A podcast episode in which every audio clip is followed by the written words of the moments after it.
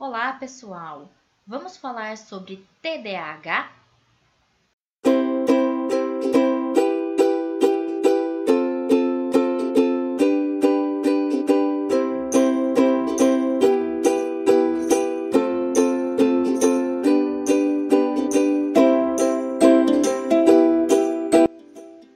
O transtorno do déficit de atenção e hiperatividade é uma alteração neurobiológica que ocorre no nosso cérebro, mais precisamente no córtex pré-frontal, aquela região que fica na frente da nossa cabeça, que acarreta em um prejuízo na aprendizagem, gerando uma dificuldade em função do déficit atencional e, quando acompanhado de hiperatividade, gera essas movimentações involuntárias demasiadas. Existem três subtipos. A gente tem o TDA, que é o transtorno de déficit de atenção isolado. A gente tem o TDAH, que é o transtorno do déficit de atenção com hiperatividade. E a gente tem o TDAH com impulsividade. O tipo TDA, transtorno de déficit de atenção, é mais predominante em mulheres. 50% dos casos acompanha comorbidades, como o transtorno de ansiedade generalizada, o transtorno afetivo bipolar, o transtorno do espectro autista em níveis diferentes. E muito comum a gente ter usuários de drogas, como a maconha, por exemplo, na adolescência, principalmente com os meninos. A impulsividade é percebida na dificuldade de autocontrole e de seguir instruções de forma sequenciada e pausada, e de antecipar as consequências dos seus atos. Então, a pessoa que tem o TDA ou TDAH tem dificuldades em pensar antes de agir. É uma pessoa que age primeiro e depois pensa. E isso muitas vezes é um dos fatores na qual acarreta um prejuízo significativo na autoestima da pessoa.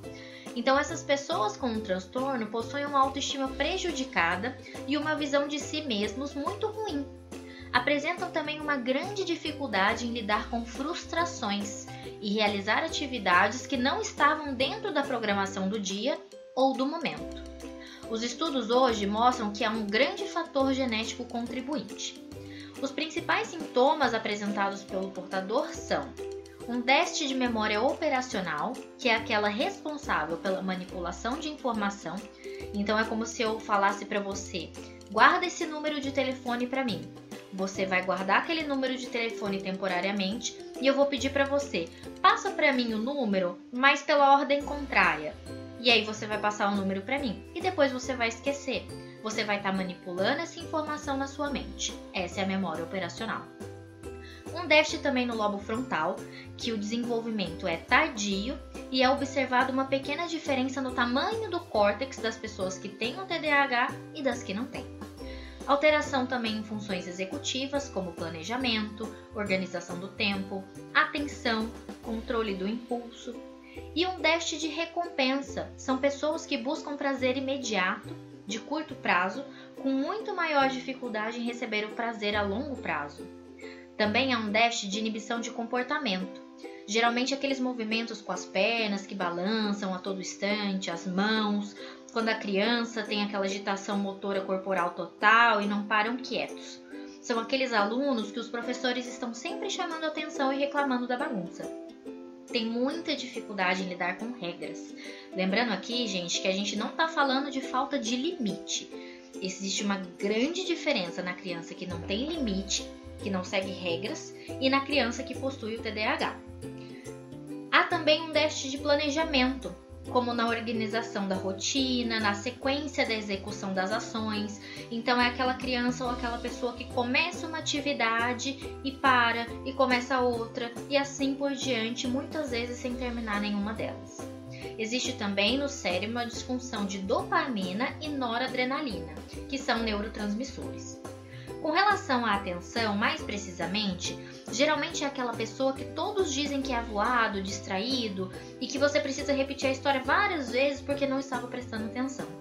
Muitas vezes também evita, não gosta ou fica relutante em se envolver em tarefas que exigem um esforço mental constante, como trabalhos escolares, ou trabalho de casa, ou para os adultos, por exemplo, a elaboração de relatórios, coisas que demandam um pouquinho mais de desconforto em realizar. Muitas vezes também são pessoas que pedem coisas necessárias para tarefas ou atividades, como materiais escolares, lápis, livros, ferramentas, carteiras e chaves. Também é facilmente distraído por estímulos externos e muitas vezes esquecido nas atividades diárias, como as tarefas escolares, como nos adultos retornar chamadas, pagar contas, manter compromissos. Agora, quando a gente fala um pouco mais da impulsividade, são frequentemente pessoas que agitam as mãos ou os pés, aquela pessoa que não para muito na cadeira. A gente vê que a criança ela é um pouquinho mais agitada a nível corporal do que o adulto. O adulto ele é mais contido. Então a gente observa um pouco mais o movimento das pernas, um pouco mais das mãos, do lápis batendo na mesa. A gente observa nesses detalhes menores. A criança é um pouco mais visível para nós. E muitas vezes levanta, sai do lugar em situações que se espera que fique sentado. Também pode correr ou passar por situações em que isso é inadequado, é incapaz de jogar ou participar de atividades de lazer que exige a calma, que exige a sequência, regras, né? Então tá sempre a mil por hora e às vezes falando em excesso. Muitas vezes também deixa escapar uma resposta antes da pergunta ser concluída. Por exemplo, aquela pessoa que completa sempre as frases do que o outro está falando, sem esperar a vez na conversa. Também, muitas vezes, dificuldade em esperar a sua vez, como filas. E também interrompendo ou intrometendo os outros ao longo de atividades, sem pedir ou receber permissão para isso. Então, como descobrir se você ou alguém que você conhece possui o TDA ou o TDAH? Primeiramente, passando em um médico neurologista ou psiquiatra e realizando principalmente avaliação neuropsicológica, que é feita por um neuropsicólogo que é especialista em neuropsicologia. O neuropsicólogo irá realizar uma série de avaliações com a pessoa através de testes, escalas e análise comportamental que irão gerar uma hipótese diagnóstica que auxiliará o médico no diagnóstico. Se determinar a presença do DEST, inicia-se com o médico o tratamento medicamentoso e com o psicólogo cognitivo-comportamental o treino cognitivo e comportamental para auxiliar o paciente nessas questões citadas anteriormente. Então é isso por hoje, pessoal. Até mais!